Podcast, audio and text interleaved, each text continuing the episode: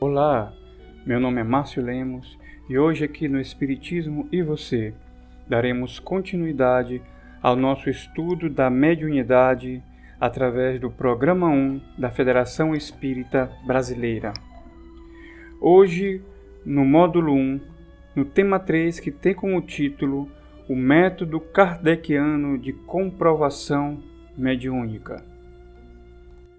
Com o Espiritismo, aprendemos com Allan Kardec que a investigação, análise e conclusões dos fenômenos mediúnicos devem seguir dois fundamentos irrecusáveis: a razão, tal qual ensina a ciência moderna, a ciência dita materialista, e o bom senso, segundo as diretrizes da intuição ou da inspiração daquele que observa os fenômenos e faz as devidas análises e, consequentemente, suas conclusões.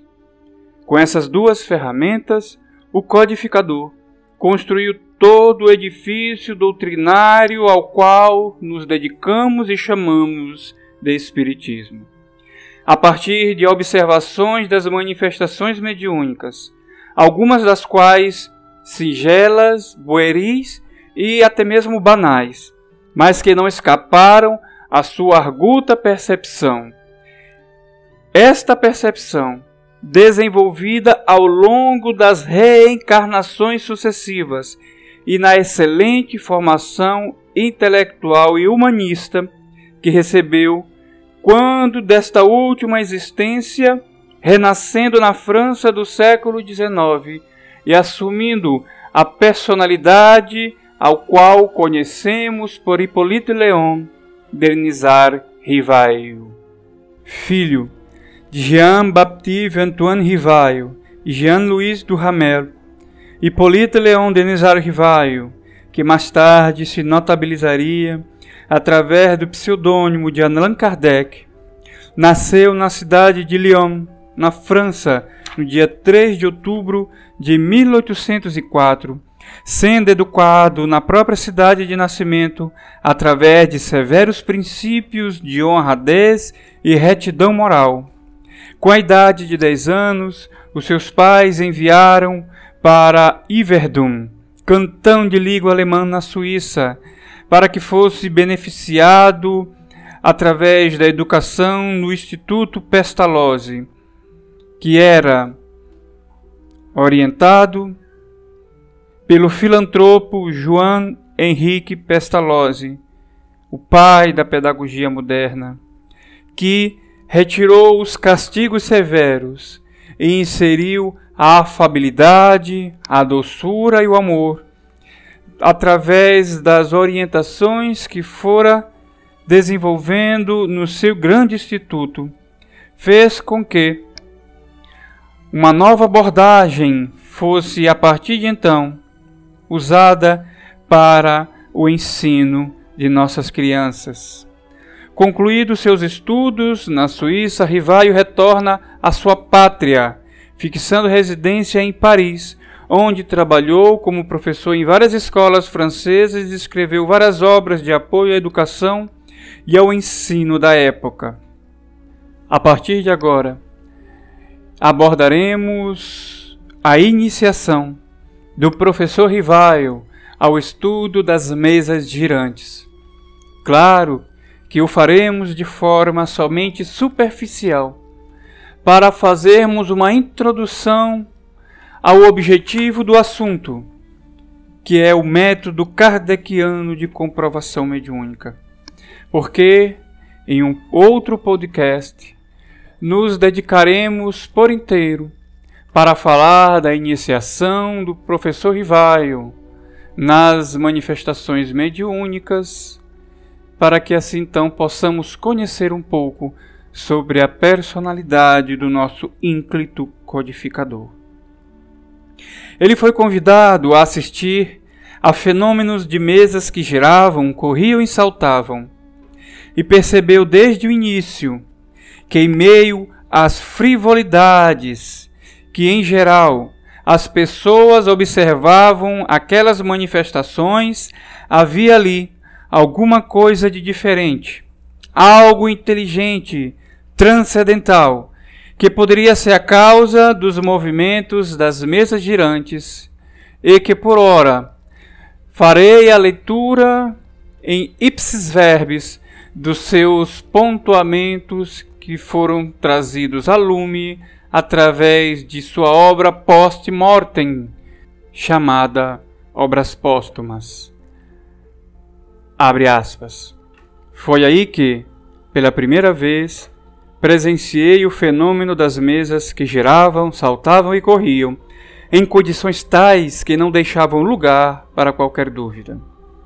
Eu entrevia naquelas aparentes futilidades, no passatempo que faziam daqueles fenômenos qualquer coisa de sério, como que a revelação de uma nova ordem de leis que tomei a mim estudar a fundo. Fecha aspas. A partir daí, passou a se tornar assíduo nas reuniões, até quando travou contato com a família Budan, onde, participando das reuniões em sua residência, teve condições de endereçar às supostas mesas perguntas, algumas inclusive proferidas mentalmente. Mas todas, todas eram respondidas de forma inteligente e não raro mostrando profundo conhecimento. Ao passo que o professor se aprofundava nos assuntos que eram subtraídos das comunicações mediúnicas, surgiram, claro, muito naturalmente, algumas indagações, e a partir de então era preciso que fosse aplicado uma metodologia a fim de que pudesse organizar de forma lúcida todas aquelas informações que eram obtidas, ao ponto, em novamente obras póstumas, ele trazer o seguinte esclarecimento. Abre aspas. Apliquei a essa nova ciência. Podemos observar que o professor Rivail jamais até então se dedicou a observar os fenômenos mediúnicos de um panorama religioso, de um panorama estritamente transcendental do ponto de vista da espiritualidade ou espiritualização. Era um pedagogo, um professor, um cientista, se dedicando a entender, compreender e subtrair daquelas aparentes futilidades, como ele mesmo houvera falado, e observado que por trás daquelas banalidades, tendo leis que ainda não haviam sido devassadas, se dedicou a estudá-las e ele percebeu que precisava aplicar aquela ciência, como iniciei falando, abrindo aspas às suas palavras de obras póstumas, ao que fizera até então. Usou o método experimental. E continua dizendo o professor: Nunca, nunca elaborei teorias preconcebidas. Observava cuidadosamente, comparava deduzia consequências dos efeitos dessas deduções, procurava remontar as causas por dedução e pelo encadeamento lógico dos fatos, não admitindo por válida uma explicação, senão quando podia resolver todas as dificuldades da questão. Ou seja, ele não se permitia, através de uma resposta simplória, resolver a questão que houvera proposto. Em todas as questões que ele propôs, ele exauriu todas as formas de dúvidas para que então pudesse dá-las como resolvidas. E continuando em obras póstumas, compreendi antes de tudo a gravidade da exploração que ia empreender. Percebi naqueles fenômenos a chave do problema tão obscuro e tão controvertido do passado e do futuro da humanidade. A solução que eu procurara em toda a minha vida. Era, em suma, toda uma revolução nas ideias e nas crenças. Era, por si, era preciso, portanto, andar com a maior circunspecção e não levianamente. Ser positivista e não idealista para não me deixar iludir. Então, o professor Rivaio, como ele mesmo fala em obras póstumas, ele foi positivista. Positivismo é uma das ideologias, doutrinas surgidas no século XVIII, que teve como seu patrono Augusto Comte. E, em suma, essa proposta de pensamento não admitia nada que não fosse possível comprovar cientificamente. Isso, claro, ia de frente aos planos da igreja, que naquela época tinha quase poder de Estado. Então, Allan Kardec, apesar de ser de criação e formação evangélico-cristão, no entanto, na hora de se dedicar aos estudos científicos e, em suma, a estudar cientificamente, observar os fatos mediúnicos cientificamente, não se permitiu o idealismo que muito fatalmente o faria falir, como o fez falir vários outros que estudaram as manifestações espirituais antes dele e outros tantos que estudaram após ele. Então era necessário ser positivista, extremamente científico, para que aquelas conclusões tivessem validade não somente para as academias, mas para ele próprio, afinal de contas, ele era um cientista. Ao aplicar essa ferramenta do método científico às suas análises, Allan Kardec chegou a duas conclusões irrefutáveis.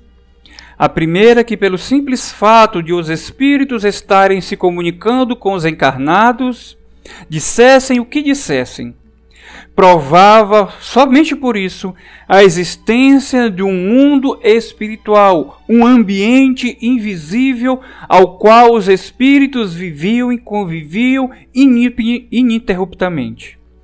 E o segundo ponto, não menos importante que o primeiro, era que aquela comunicação nos permitia conhecer também o estado desse mundo e seus costumes.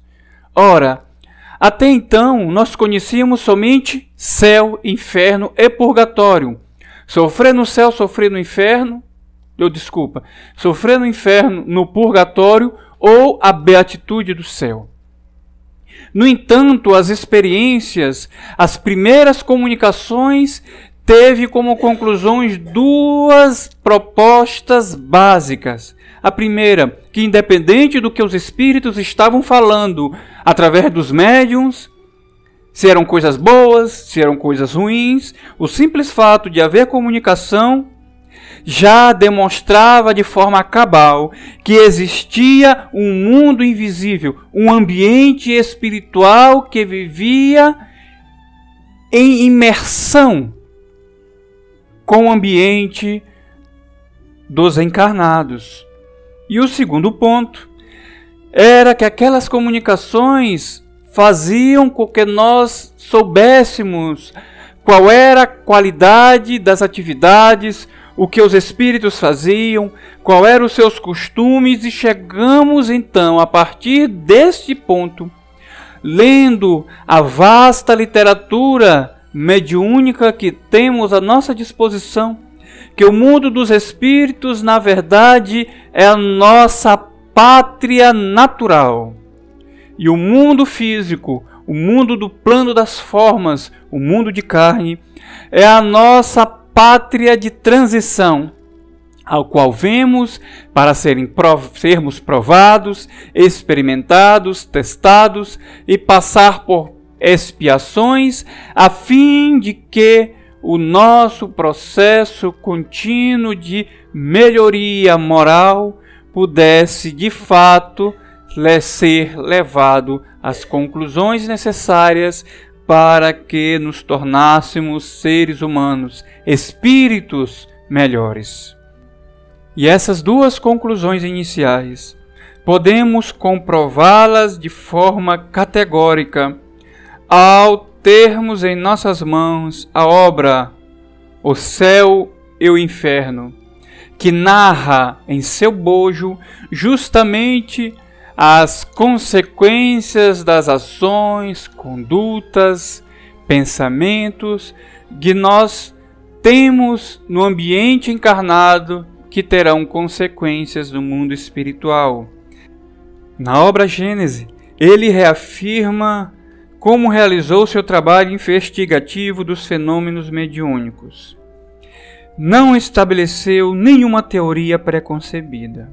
Assim, não estabeleceu como hipótese a existência e a intervenção dos espíritos, nem o perispírito, nem a reencarnação, nem qualquer dos princípios que formam as bases da doutrina espírita e, por que não dizer, as bases da vivência do espírito no mundo de formas, no mundo das carnes e no mundo espiritual?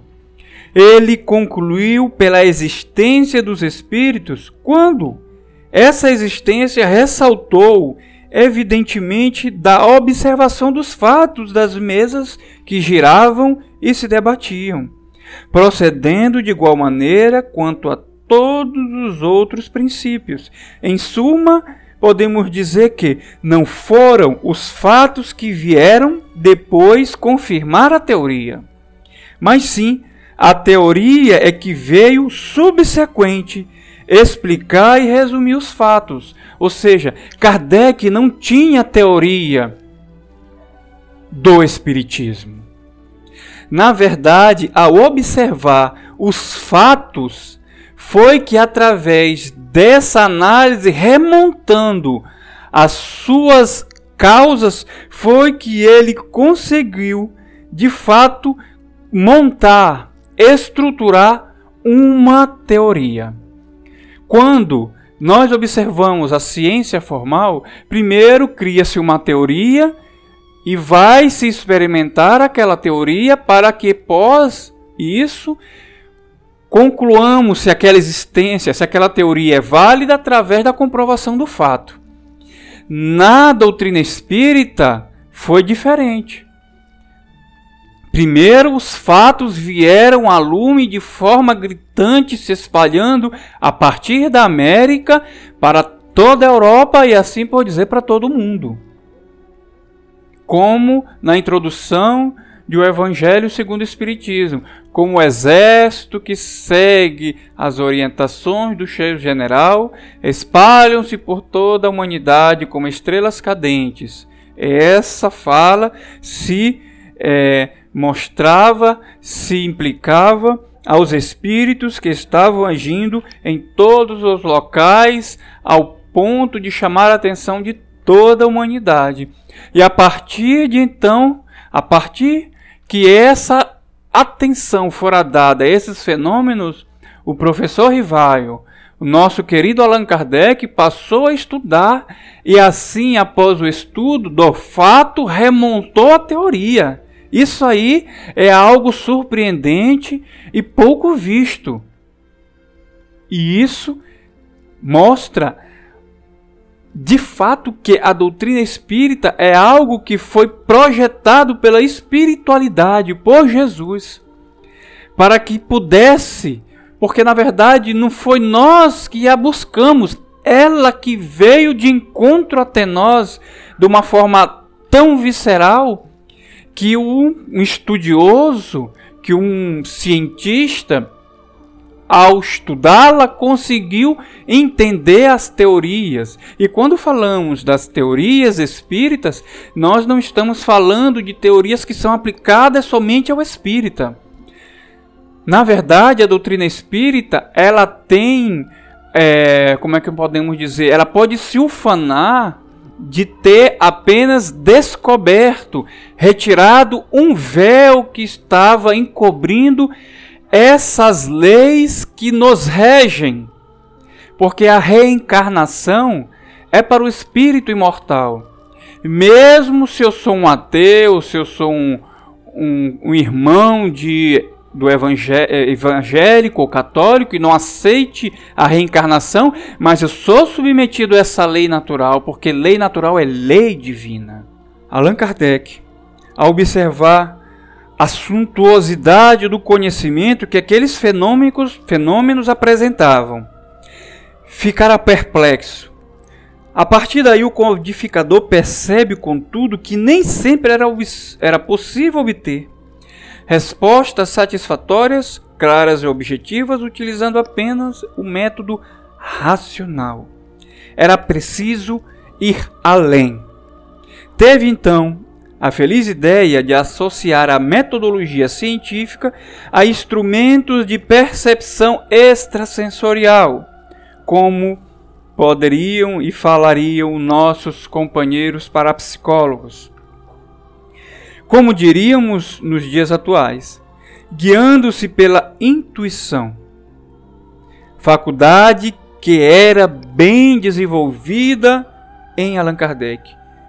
Definiu a partir de então um inovador método de investigação científica através da racionalidade intuitiva.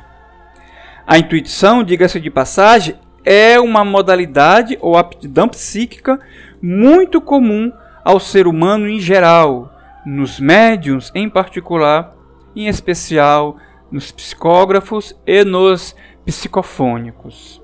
Antes de analisarmos o método racional intuitivo de comprovação científica, que é o objetivo do nosso estudo, do nosso podcast de hoje, faz-se mister que abramos um parêntese nesse momento para investigar o que seria intuição? O que seria inspiração? Há diferença entre elas duas?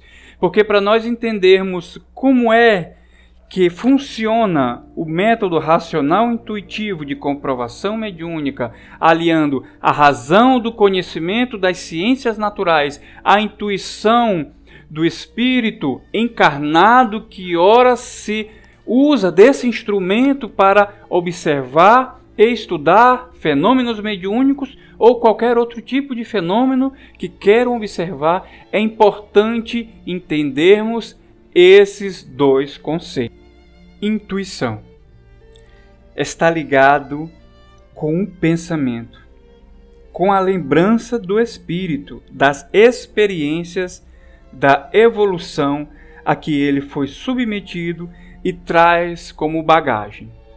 Ou seja, a intuição está associado à reencarnação, à pluralidade de existências, às provas, às expiações e todo tipo de experiência que aquele espírito foi submetido através da romagem que ele deve ter pereclitado por todas as existências que Deus permitiu que ele tivesse até aquele momento.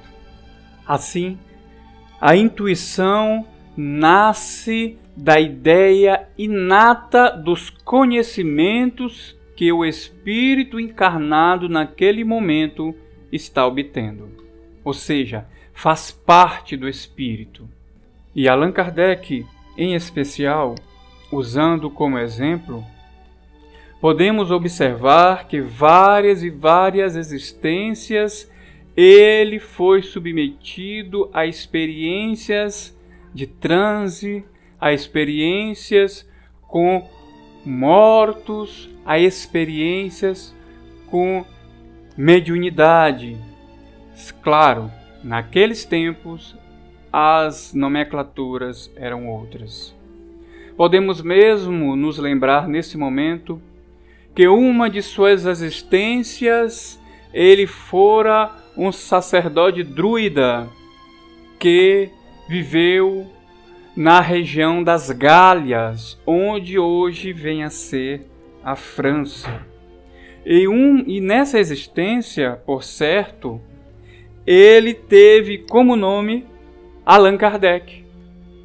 Inclusive, é por indicação de um espírito que era familiar dessa época, de nome Zéfiro, que Allan Kardec, ou melhor, o professor Rivaio, assumira novamente esse nome para que fosse separado o trabalho do pedagogo com o trabalho dos espíritos, porque ele não queria ter o nome do professor já condecorado, arrolado às obras espíritas, pois ele abria mão de qualquer mistério de títulos com relação à criação da doutrina espírita, mostrando assim o seu caráter lapidar e a sua humildade extrema. Então, Allan Kardec, em especial, tendo várias vivências na condição de experienciar com situações transcendentais, podemos nos dizer assim, trazia no bojo de suas reencarnações essas experiências, e no momento em que fora provocado essas experiências surgiram na forma de intuição, para que assim ele pudesse ter mais êxito no seu trabalho. Podemos observar que tudo foi planejado pela espiritualidade. Não foi à toa que Allan Kardec, existências outras, teve sempre contato com experiências entre vivos, ou os ditos vivos e os mortos. Já era um preparo porque Jesus sabia que no tempo certo era necessário enviar o Consolador, como ele mesmo, em pessoa, houvera informado e prometido a João. Então, definindo assim o que é intuição, inspiração é tudo aquilo que foge a nós e a nossa bagagem espiritual que trazemos. Ou seja, inspiração é tudo aquilo que vem de inteligências estranhas à nossa. Um espírito sussurrou um pensamento. Um amigo, mesmo encarnado, pode me inspirar a fazer algo. Eu estou recebendo uma inspiração. Quando um espírito bom me sugere um pensamento no bem de fazer uma caridade. Eu estou fazendo uma caridade naquele momento por inspiração de um bom espírito. Assim como eu posso ter a inspiração de um espírito infeliz que lança-me o pensamento de fazer mal a alguém. Então, naquele momento, eu estou fazendo mal por inspiração de um mau espírito. E assim podemos ver que é clara a diferença entre intuição e inspiração. Ainda tratando de inspiração e intuição, no capítulo 9 de O Livro dos Espíritos, da intervenção dos espíritos no mundo corporal, a questão 461, Kardec questiona os imortais. Como distinguir os pensamentos que nos são próprios dos que nos são sugeridos? Os espíritos respondem: Quando um pensamento é sugerido, é como uma voz que vos fala. Os pensamentos próprios são, em geral, os que ocorrem num primeiro impulso. Ou seja, quando nós recebemos uma inspiração, que é um pensamento vindo de uma inteligência estranha à nossa, ou seja, que não é de nós, nós o recebemos como se fosse um alguém falando, ou seja, como se fosse nós falando conosco próprio. E ele, os imort... desculpa, e eles, os imortais, nos dão ainda uma sugestão, que geralmente, isso não é regra geral, o primeiro pensamento, aquele primeiro impulso, esse primeiro impulso é sempre nosso pensamento. Então, assim podemos distinguir e conhecer melhor a diferença entre intuição e inspiração. Ou seja, intuição é do próprio espírito que vem através de experiências e no momento certo, quando é provocado, ressuma em nossa consciência como se fosse uma ideia brilhante, um feeling, um estalo, né? Já a inspiração é uma sugestão vinda dos espíritos, encarnados ou desencarnados. Simples assim. Agora entendemos o motivo pelo qual Allan Kardec teve que desenvolver essa ferramenta de comprovação mediúnica, que podemos também chamar de comprovação científica, por que não? Através da metodologia racional, aplicando ferramentas da ciência material e também aplicando recursos intuitivos. E assim, o resultado dessa hábil associação de instrumentos foi a observação, registro e processamento de dados, ou seja, das informações e dos recursos que foram advindos dessas comunicações, a fim de elaborar uma ou mais conclusões a respeito de um fato ou acontecimento. E assim toda a estrutura fundamental das obras básicas, desde o Livro dos Espíritos até a decodificação deste nas quatro outras obras que são o Evangelho segundo o Espiritismo, o Livro dos Médiuns, o Céu e o Inferno e a Gênese, foram frutos dessa metodologia desenvolvida por Allan Kardec para o estudo desses fenômenos um ponto relevante que não devemos deixar passar despercebidos. Independente de estarmos falando hoje somente do aspecto racional, científico da questão doutrinária,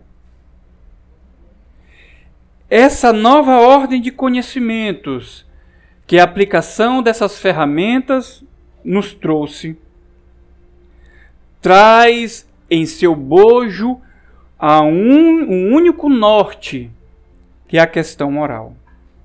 Esta é revelada como a verdadeira fortaleza da doutrina espírita que, a rigor, deve transformar o indivíduo para melhor. Daí Allan Kardec afirmar: o mais belo lado do Espiritismo é o lado moral. E é por suas consequências morais, que triunfará, pois aí está a sua força, pois é invulnerável. Outro ponto de capital importância que jamais deve ser esquecido pelos espíritas é que a referência moral do Espiritismo está toda contida no Evangelho de Jesus e nenhum outro lugar. É somente no Evangelho de Jesus. A moral que os Espíritos ensinam é somente a do Cristo, em virtude de não haver nenhuma outra melhor. Significa dizer, em outras palavras, não, o Espiritismo não traz moral diferente da de Jesus. Os Espíritos vêm não só confirmá-la, mas também nos mostrar a sua utilidade prática tornar inteligíveis e patentes verdades que só haviam sido ensinadas sob forma alegórica e, juntamente com a moral, trazem-nos a definição dos mais abstratos problemas da psicologia, pois Jesus veio mostrar aos homens o caminho do verdadeiro bem. Então, meus queridos irmãos, ouvintes, hoje nós encerramos o nosso podcast falando especificamente dessa ferramenta incrível que o professor Rivaio, o nosso ínclito Allan Kardec, necessitou desenvolver para experimentar, para avaliar, para analisar fenômenos que estavam muito além. Porque a ciência material está muito aquém de ter como ferramentas algo útil para observar em toda a expressão e grandeza os fenômenos que transcendem os sentidos humanos. Muito obrigado a todos e muita paz.